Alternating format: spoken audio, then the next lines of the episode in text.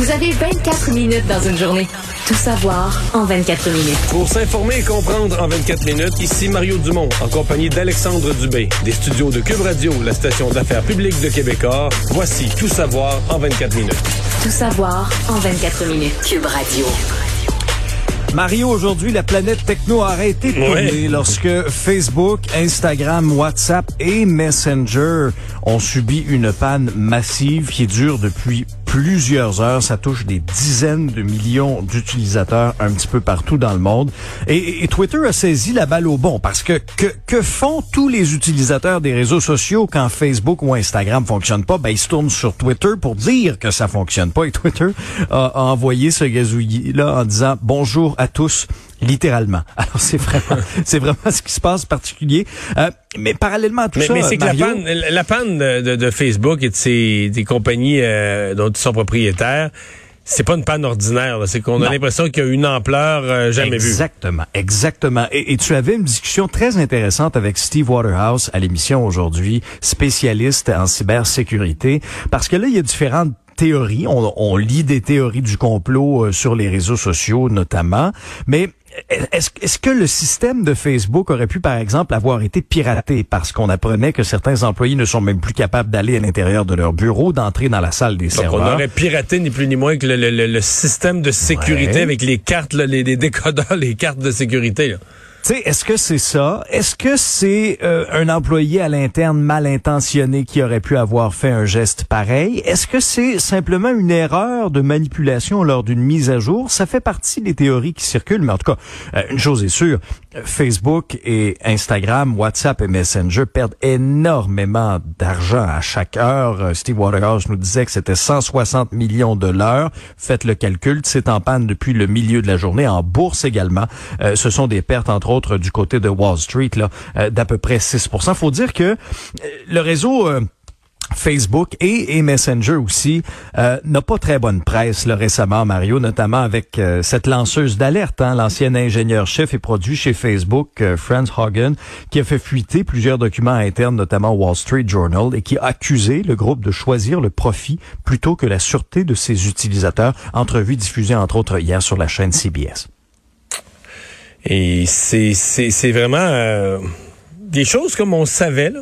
On savait bien là, que Facebook euh, était pas un champion de la responsabilité sociale, euh, euh, tous les algorithmes pour maximiser le temps. Parce que dans le fond, le, quand on dit le temps, c'est de l'argent, il y a nulle part aussi aussi vrai que chez Facebook. Le temps qu'on passe, le temps que des citoyens, les minutes que des citoyens consacrent, consacrent supplémentaires, ben c'est de l'argent pour Facebook. C'est pas des publicités qui passent, puis c'est du temps. Donc, euh, ils vont t'envoyer, si tu veux lire des sites complotistes, ils vont t'en renvoyer, t'en renvoyer, ils vont te pousser, ils vont pousser ce que tu aimes lire, ils vont pousser ce que tu as le goût de lire, ils vont... Et donc, euh, chez Facebook, on a de plus en plus de preuves qu'ils sont conscients de leur responsabilité sociale, euh, ils sont conscients qu'ils sont en train de diviser la société, de quasiment créer des, des, guerres civiles dans la société, mais le profit devant la responsabilité sociale. On, notre instinct nous dit ça, mais là, c'est une employée de l'interne qui vient dire, oui, mais on le sait, là. On le sait, puis euh, les patrons le voient, puis les patrons le savent, puis les patrons se posent la question. Et la réponse qui se donne, c'est, ben non, c'est des profits. Et euh, ça, eh bien, tout ça va faire partie aussi d'une discussion qui va avoir lieu au Capitole, aux États-Unis, qui va avoir lieu au Congrès. Oui. Donc, euh, à suivre. là. J'ai l'impression qu'on n'a pas fini de parler de... Mais là, ils sont en panne, là, mais pour cette raison-là et pour d'autres, on n'a pas fini de parler de Facebook.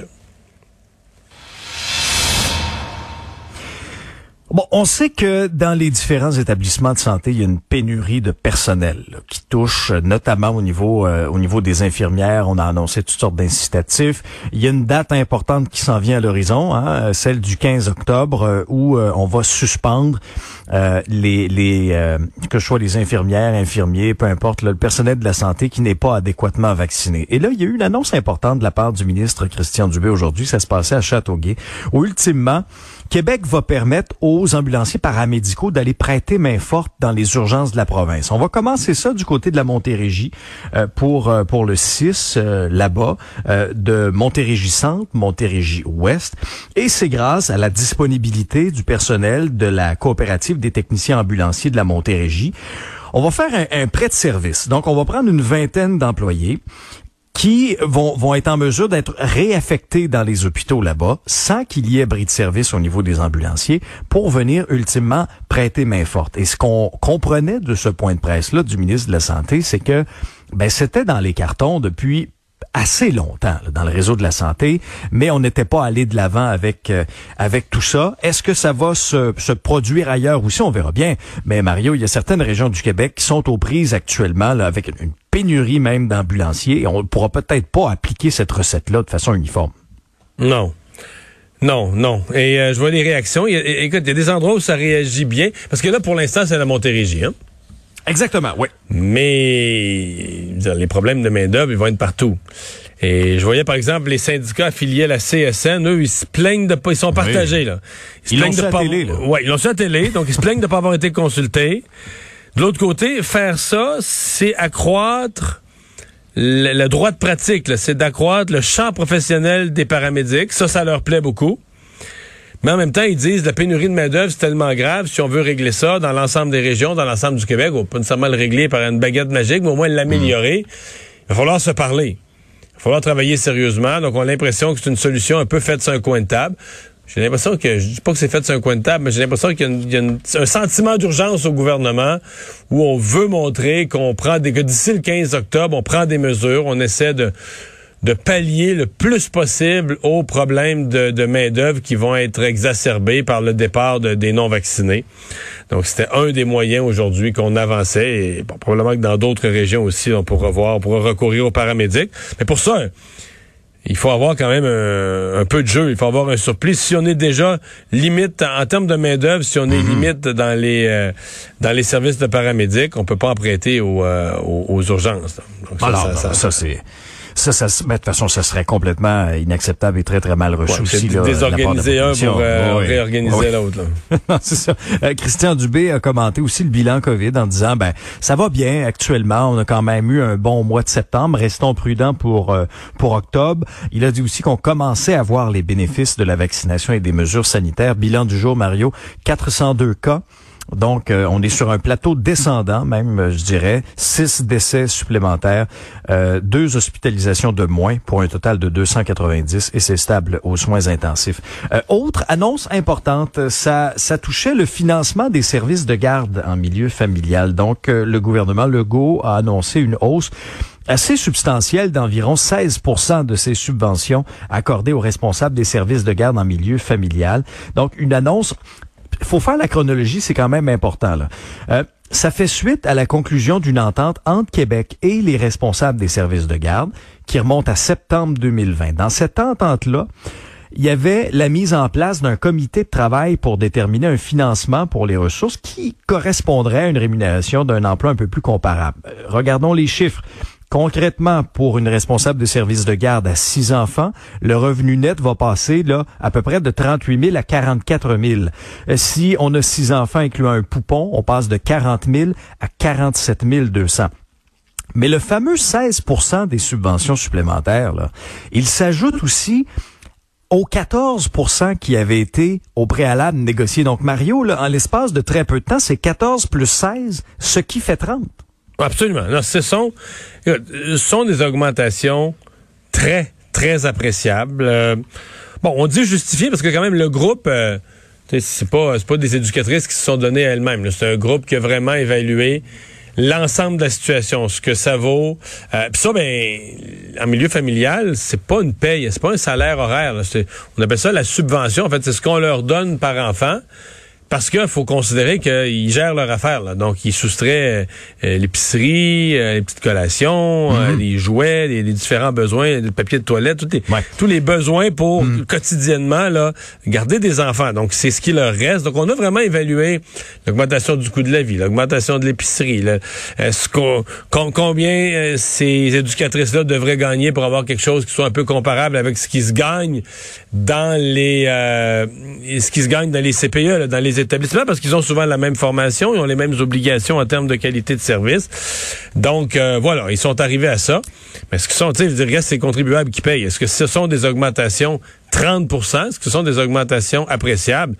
sont vraiment des augmentations énormes, énormes. Mmh, ouais, Euh, ouais, il ça, faut, c'est faut clair. appeler les choses par leur nom. là. Et, et le ministre de la Famille, Mathieu Lacombe, avait un message là, directement à ses, euh, à ses éducatrices. On peut l'entendre.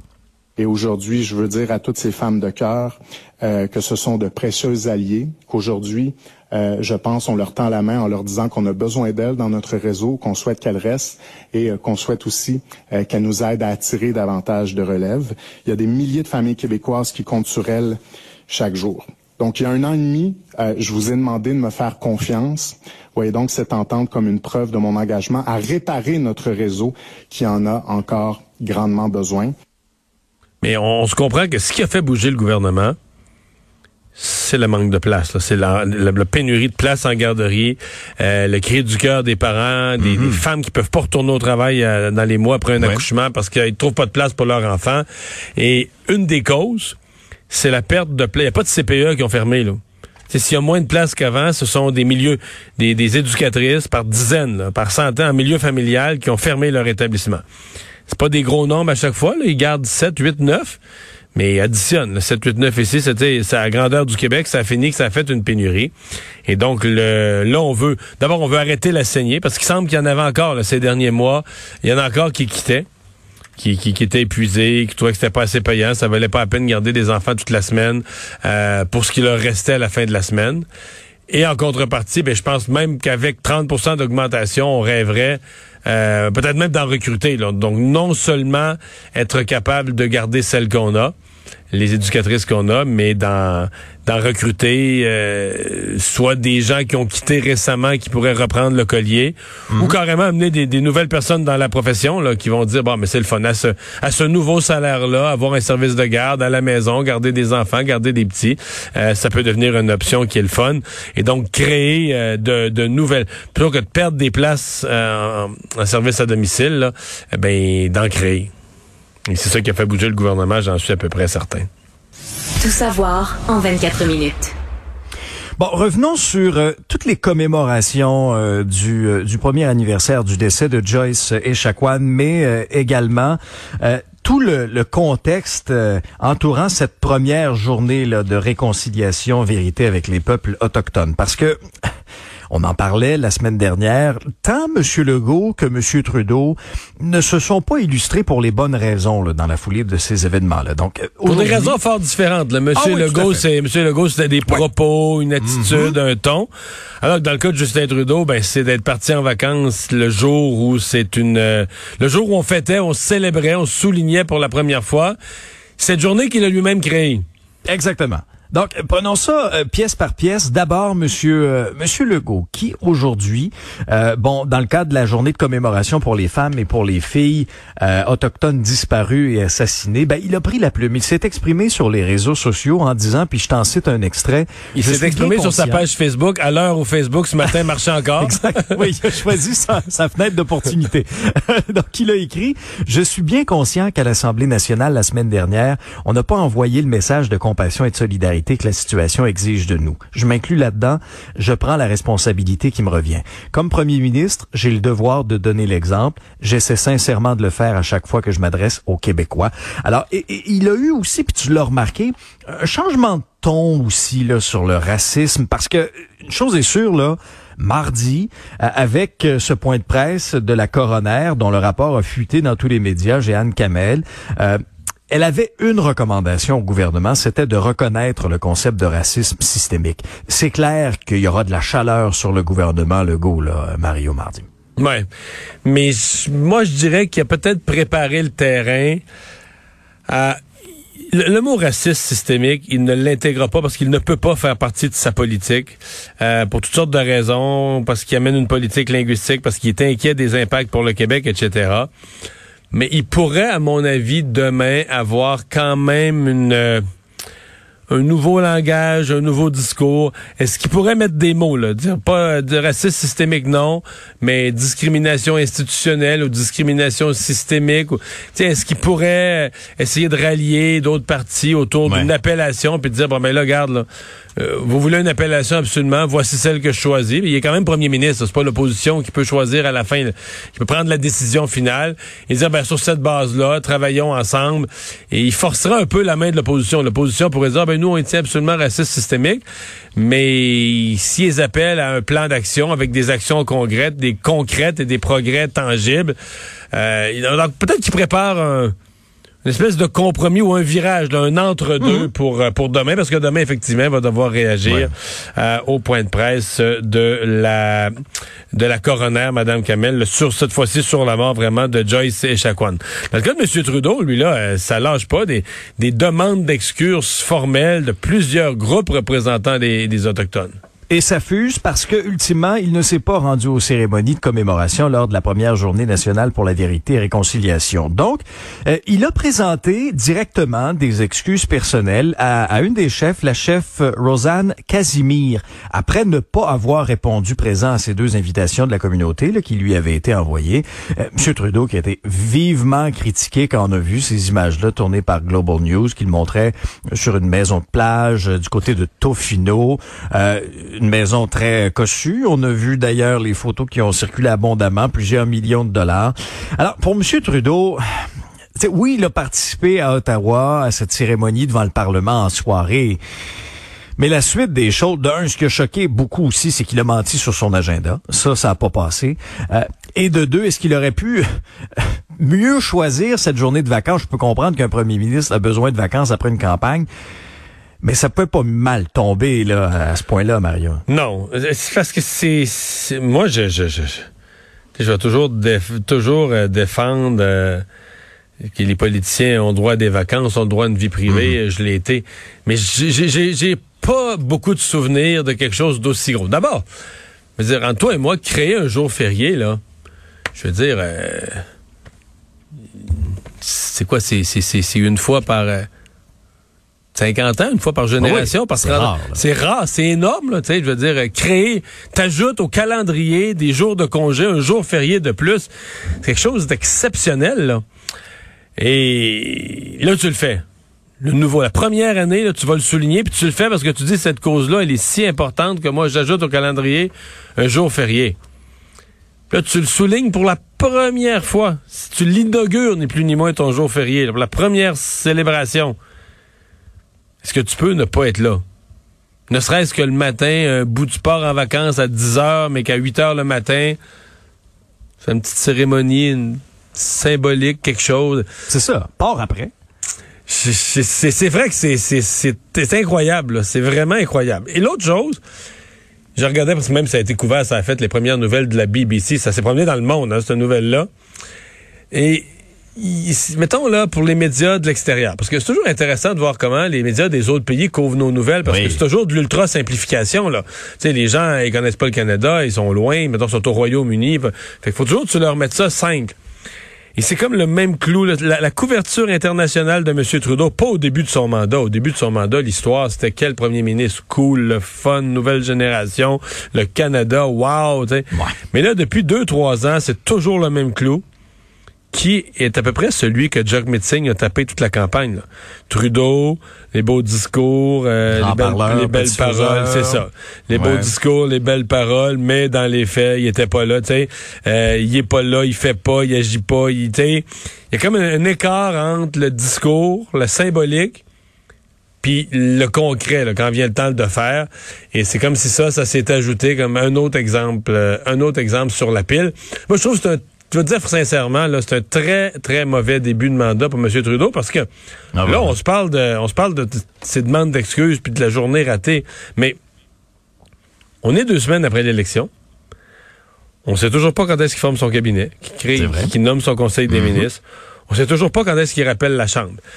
Alexandre, s'il était un nouveau premier, mettons qu'il était un nouveau premier ministre, comme il était en 2015, là je serais le premier à dire, écoute, il est parti troisième d'un sondage, il pensait pas gagner. Il, prend, le, il prend le pouvoir. Ben oui. Il est surpris lui-même de se retrouver au pouvoir. Les électeurs l'ont porté au pouvoir. Il est pas prêt. Donnez-y quelques jours.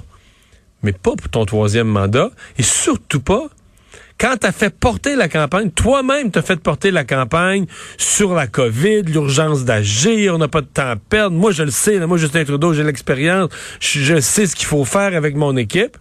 Puis une fois réélu, il se passe rien. Le gouvernement s'est bloqué, tout est arrêté. Il y a quelque chose qui marche pas. Excuse-moi, mais il y, a, quelque chose qui marche pas entre le discours et, euh, et l'action là. Ouais, et pendant ce temps-là, Mario, sur le terrain, il y a encore des, des autochtones qui vivent des situations absolument épouvantables. Ça s'est vécu en fin de semaine à Québec, où une famille à Tikamek dit avoir été vraiment victime de racisme dans un dépanneur, euh, alors qu'une employée leur aurait dit que les toilettes n'étaient pas accessibles aux autochtones. Elle aurait, puis là, je, te cite les propos là. Euh, baissé son masque en disant As-tu vu ma face? Elle est blanche. Les toilettes, c'est pas pour tout le monde. Et, et après, la, la, caissière en question, qui d'ailleurs a été congédiée, l'entreprise, le dépanneur Proxy, l'entreprise l'a confirmé, euh, l'entreprise Arnois, le congédiement de cette personne-là, commençait à, à, passer des commentaires sur ce que, ce que sur ce que cette famille-là avait acheté. Du genre, puis je te cite encore ce qui est rapporté, moi à l'heure du souper, il n'y a pas de bonbons. sais. Alors tu vois, le, le, ton était complètement euh, épouvantable. Il a une plainte de déposer officiellement à la police par euh, par Madame Ottawa et sa famille que je te fais entendre. Valérie Ottawa, elle nous dit un peu comment elle a réagi et comment elle a reçu ces propos-là. Euh, je me sentais euh, qu'il fallait que je mette mes, petits-fils à l'abri de, des propos de la, personne parce que c'était difficile à entendre. Ce qu'on a vécu euh, samedi avec euh, mes petits-fils et ma fille, c'est euh, aussi violent que ce que ce que Joyce et Chacon a vécu à l'hôpital de Joliette. Hmm. Deux choses. D'abord, il faut le dire, la personne a été congédiée, et qu'on pourrait en parler jusqu'à demain, là, mais c'est un geste personnel. Son employeur n'a pas accepté ça, il n'y a même pas eu pas eu d'hésitation, donc ça a été un congédiement. Donc ça dit ce que ça a à dire sur le caractère inacceptable de ça dans notre société. Je veux dire que ce qui m'attriste, tu ce qui me fait peur un peu là-dedans, ce qui m'attriste? Ouais. J'interviewerai pas là, cette, euh, cette, femme, là, cette, cette employée qui a tenu tous ses propos, mais je serais pas étonné que ses propos aient été aggravés, probablement qu'elle était raciste avant, tu vas me dire, mais que ses propos aient été aggravés par tout ce qu'on a dit la semaine passée. Parce que tu sais qu'il y a une partie des gens que ça vient que ça énerve, là, qui est plutôt que d'écouter les récits mm-hmm. de ce qui s'est vécu d'un pensionnat autochtone, plutôt que d'écouter, plutôt que de penser à ce qui est arrivé, puis de dire, ouais, comment est-ce qu'on répare ça? Mais en même temps, on ne peut pas réparer complètement le passé, mais qui en viennent à dire, mais voyons, on est bien écœurés, on parle toujours de ça, tout le temps d'eux autres, et que c'est peut-être parce qu'on a eu toutes les commémorations, qu'on en a parlé toute la semaine, que ce niveau d'agressivité-là a été atteint par une personne raciste. Là. Mais c'est et ça, ben, c'est le coup. Je suis pas sûr. Peut-être que je parle à travers mon chapeau. Peut-être que c'est pas ça du tout. Non, mais c'est possible. Ah mais je mm. serais pas surpris euh, d'apprendre. On le saura sans doute jamais. Là, je pense pas qu'elle va. Je pense pas qu'elle va nous expliquer de, long en large là, son mm, coup de génie là, une fois qu'elle a perdu son emploi. Mais euh, je serais pas surpris que malheureusement euh, ce soit ce soit un peu ça. Le point sur euh, cette femme de 37 ans qui a été poignardée, cet enfant en bas âge aussi qui a été blessé hier soir du côté de Sainte-Julienne dans l'Anaudière. ça, ça, aggrave le cas. Initialement, on nous parlait d'un enfant présent. C'était déjà épouvantable de penser que mm. la, la, dame est, euh, frappait à coups de couteau, euh, agressait à coups de couteau et qu'un enfant est témoin au présent. Puis là, ce matin, dans le communiqué de la police, un enfant blessé. Ouais. Moi, ça m'a... ça aggrave. Oui, oui. Ouais, ça, je suis entièrement d'accord avec toi. Puis euh, le suspect dans cette histoire-là, un gars de 42 ans, euh, il a comparu au cours euh, de l'après-midi, en fin d'après-midi, ça se passait au palais de justice de Joliette, fait face à toutes sortes d'accusations, dont tentative de meurtre, agression armée, infliction de lésions corporelles, voie de fait grave, harcèlement criminel, conduite dangereuse et délit. Parce que faut comprendre que après les gestes allégués, lui s'est enfui. Et, il y a eu poursuite. En tout cas, les policiers ont réussi à le localiser peut-être 45 minutes après. Il refusait d'immobiliser son véhicule. Il a été pris en chasse et finalement, ça s'est terminé quand il a percuté un poteau d'Hydro-Québec. Euh, c'est particulier cette histoire-là. D'abord, bon, quel est le lien entre les deux entre les deux personnes? Euh, Mais là, on parle même dans, les accusations le harcèlement criminel. Donc là, il y, aurait eu possiblement est-ce que c'est un ex-conjoint? Est-ce que c'est quelqu'un qui n'acceptait pas la séparation? Et, on continue de suivre l'état de santé de la femme de, de 37 ans, Mario, parce, qu'elle était dans un état critique. C'est ça, état critique. oui, avec C'est-à-dire que ce matin, on se demandait, avant d'avoir les nouvelles sur, sur qu'on disait que son état était mhm. quand même stable je pense que plusieurs personnes retenaient leur souffle en disant, OK, est-ce qu'on a le 16e féminicide? Est-ce qu'on a une autre femme? Bon, si elle survit, remarque, c'est L'intention était là, Il l'a frappé à répétition à coup de couteau. Euh, c'est, on, se réjouira si, euh, si elle sauve sa vie. On sera tous très heureux qu'elle ait sauvé sa vie. Mais l'intention est à peu près la même. Dans, les faits, c'est, presque. je crois que le code criminel mettra pas ça au même niveau. Mais en termes d'intention, faut mettre ça au même niveau, même niveau de gravité que les autres. C'était ça la volonté d'assassiner euh, cette, personne-là. Ah ouais, c'est épouvantable ce qui est arrivé. un mois en terminant, Mario tu certainement vu comme moi au cours de la fin de semaine cet appareil, ce, ce petit Cessna 172 qui s'est écrasé au parc de Dieppe à Montréal. Puis quand on a vu l'alerte, parce que Oshéaga a lieu pas très loin de là. Alors là, un avion qui s'écrase euh, près de l'île Sainte-Hélène, tu te dis oh attention. Euh, et ça, a quand même eu des conséquences épouvantables parce que bon, euh, le passager de cet appareil-là euh, a perdu la vie, le pilote a été blessé et là il y a eu une enquête du bureau de la sécurité des transports, le BST, et là on a eu des bribes d'informations, Mario, et c'est un problème de moteur qui pourrait être à l'origine de l'écrasement de cet avion, de cet avion-là qui tirait une banderole. Hein. C'est vraiment une demande en mariage dans le ciel qui a, qui a tourner au drame, tirait cette banderole et, je parlais justement avec le collègue Vincent euh, Dessureau en fin de semaine à Salut Bonjour parce qu'on a couvert ça. Et, puis Vincent qui est pilote, il me disait à quel point un appareil qui traîne une banderole comme ça, ça vraiment ça déstabilise l'avion. Hein. Oui, absolument, absolument. Et donc, c'est plus. Moi, je pensais que c'était banal. Je pensais que c'était tellement léger la banderole que ça changeait rien. Mais mm-hmm. non, non, ça change le, le vol. Donc, on aura on a éliminé euh, certaines hypothèses. C'est un pilote d'expérience, etc. Il faisait beau. Mais bon, on arrive vite à la panne moteur. On aura probablement plus de détails au cours de, l'enquête. Et euh, il y a un autre Québécois qui est décédé dans, qui est décédé dans un accident d'avion au cours des dernières heures euh, à Milan. Euh, j'ai vu ça aujourd'hui, c'était euh, un avocat, Julien Brossard. Euh, j'ai vu entre autres Marois Risky, c'est quelqu'un qui était une bonne connaissance, qui était présent à, leur, mariage. il y a dix jours, c'est ça. je pense qu'il allait au baptême d'un ami, une famille roumaine qui faisait baptiser en Italie, il y avait de la famille. Et l'avion s'est écrasé tout près de Milan. Et donc l'avocat Julien Brossard, 36 ans, si je ne veux pas me tromper, 36 ans si je ne m'abuse, qui a perdu la vie du, du même coup. Donc deux, deux mm-hmm. un, un, chez nous, un ailleurs, mais deux, Québécois qui ont perdu la vie dans des accidents d'avion à quelques heures d'intervalle. Euh, nous résumer l'actualité en 24 minutes. C'est mission accomplie, Alexandre.